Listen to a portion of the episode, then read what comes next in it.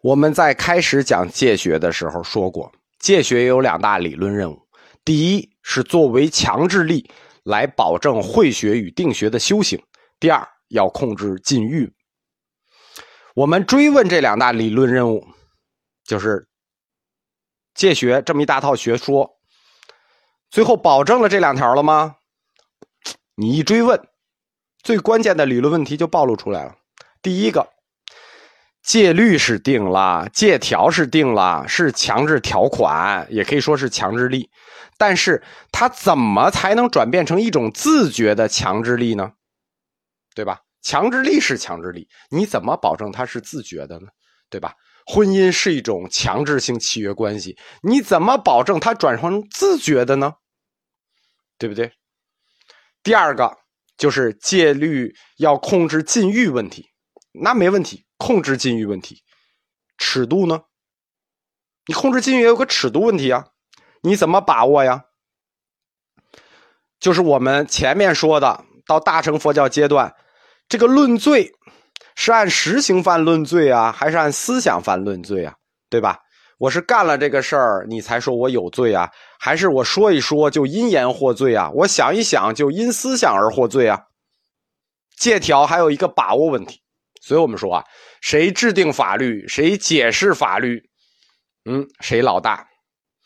他怎么把握这个尺度，对吧？他想说你因言获罪，你就因言获罪。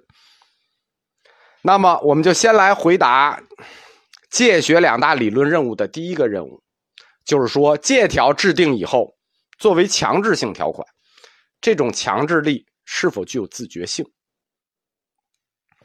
按戒学啊，或者说按律学的解释来说啊，它是有的。为什么呢？戒律对于受戒者来说，首先你之所以要受戒，是为了让你防非止恶，对吧？一旦受戒，内心就会有一种防线，就是这是律学自己的认为，佛教自己的认为。当然，它也有一定的这个现代心理学的支撑，就是说你一旦受戒，就会有一种防线，这种防线就具有自觉提醒能力。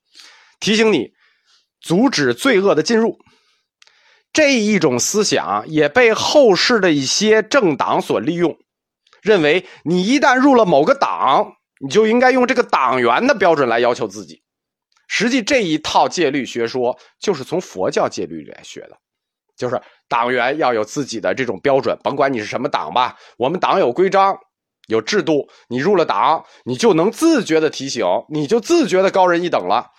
这就跟佛教戒律学的，而这种戒律受戒之后的要求，它就演化成了生理上的一种自觉性。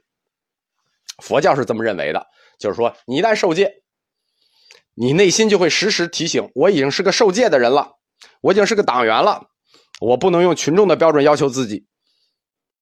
那这就演化，久而久之，它就会演化成一种生理上的自觉，对吧？我就是有困难在前啊，这个没困难在后啊，就是有好处上前，没好处退后。这种阻挡就有点像电焊的时候啊，你戴一个墨镜，有害的光自动就被阻挡了，就是这个意思。一旦受戒呢，就产生了一个在佛教里的学术观念，叫做戒体，对吧？如果用我们能理解的话说呢，就是通俗的话说，就是。党性，你一旦受戒，你就就是一旦入党，你就有党性了；一旦受戒，你就有戒体了，你就比别人聪明，你就能自觉的防腐蚀了。这个戒体是佛教律学上的一个概念词，但是对于这个戒体到底是什么，功能覆盖的广度到底有多大、有多深，对吧？各派解释是不一样的，甚至完全是不同的。这曾经是佛教律学界的一个大热门话题，哎，就是这个戒体到底能起到多大的防非止恶的作用？就好像说这个党性到底覆盖有多大啊？到底有多高的能力？这是一个热门话题啊。其实归根到底，这是一个哲学话题。无论是戒体也好，党性也好，这都是主观领域上的问题，我们没有能力讨论。就介绍一下。总之，宗教及亚宗教的这种受洗仪式、受戒仪式、宣誓仪式，一旦完成，就会形成戒体。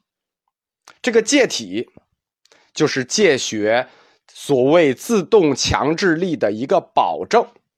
那这个理论后世啊常用，佛教发明了以后，后世常用，无论是宗教也好，政党也好，都常用这个这个这个这个模式。其他宗教也一样，受洗啊、宣誓啊，都是为了产生这个戒体。回答完第一个理论问题，就是这种借条的强制力如何被自觉的执行，那就回答第二个理论问题是什么呢？就是戒律的尺度在哪里，或者说法律的尺度在哪里？是实行犯还是思想犯？虽然我们谈的是佛教戒律问题，但是用现代的角度看，把它抽象起来，它其本质是一个法律问题。从犯罪的角度讲呢，法律惩罚的重点到底是什么？就是制定法律法条，它去惩罚的重点是什么？是犯罪的动机，是犯罪的行为，还是犯罪的后果？大家懂这个意思吗？法律是要起到惩罚作用的啊，是要有尺度的。那他到底要惩罚哪一部分？说我起了念，有动机就惩罚你，还是我在过程中惩罚你，还是产生了结果惩罚你？这三点是不一样的。现代法律是很清楚的，是针对犯罪行为的本身，就是我们。现在已经是法治社会了啊，法治社会很多年了，对不对？至少说法治社会很多年了，所以说法律法条是很清楚的，针对犯罪行为本身。同时，在量刑的时候，要考虑犯罪动机和犯罪所造成的结果，对吧？所以说，就有什么主主观杀人不叫主观杀人，什么故意杀人罪，对吧？还有有的是无意的，对不对？要考虑犯罪动机以及犯罪的后果，犯罪后果是不是特别？特别罪恶，罪大恶极，不杀不足以平民愤。比如说故意杀人和过失杀人，这就动机不同，对不对？还有呢，后果不同，有的是后果不是，就是那个人本身就很坏，不杀不足以平民愤；有的就是那个后果特别恶劣，社会影响特别恶劣，那是不一样的。法条主要是针对犯罪行为的本身，它量刑的时候都是犯罪行为本身，甭管是杀人罪也好，盗窃罪也好，抢劫罪也好，这个罪名都是犯罪行为的本身。但是他最后量刑是要考虑动机与结果的。佛教的律藏，从整体看啊，就是很有意思，跟我国现行法律一致。佛教的戒律律藏跟我们国家法律真是很像。判断重在行为本身，动机和后果也是考虑因素，但不起决定作用。因此，戒律的重点在于。制约呢，实行犯，而不是思想犯。就是说，你必须有实行，它不像大乘阶段，大乘阶段要求都是圣人嘛。他就是说，戒律惩罚的和制约的是实行过程，就是你犯罪的过程，你违反戒律的过程。动机和后果要考虑，但不决定，对吧？关于因言获罪的思想罪呢，在佛教里头是没有的。早期佛教呢。它是以人为本的，所以它不追求，它比较客观，对吧？啊，因为你有想法，因为你说了几句话，然后呢就惩罚你。嗯，早期佛教还干不出这种事情来。但是到了部派佛教时期，佛教戒律对自己人的要求就越来越高了啊！注意啊，这个时候他没有针对外人，他针对自己人的要求越来越高了。我觉得佛教这点好，甭管怎么样啊，他都针对自己人，他不像有的他针对外人。戒学的关注点，在部派时期，就从犯罪行为、惩戒犯罪行为的关注点转移向了犯罪动机。就是说，哎，你干这个事儿，你起起心是什么？发心是什么？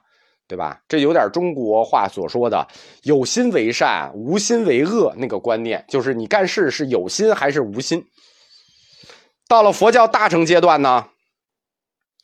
那个戒律对大家就是已经完人的要求了，已经不客观了，不以人为本了。到大成的时候都是圣人要求，就是毛主席说的，要狠斗私自一闪念，思想动机成为了判罪与非罪的一个根本标准，就是你发心是什么，才是你这件事情是犯戒和不犯戒的根本标准和原因，而行为本身，就是你干这个事儿的本身过程，反而成了无关紧要的细节了。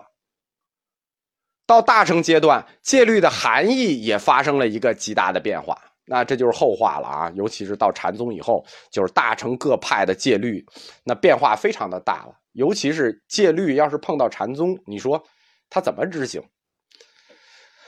到此戒学就介绍完了，下一个介绍定学，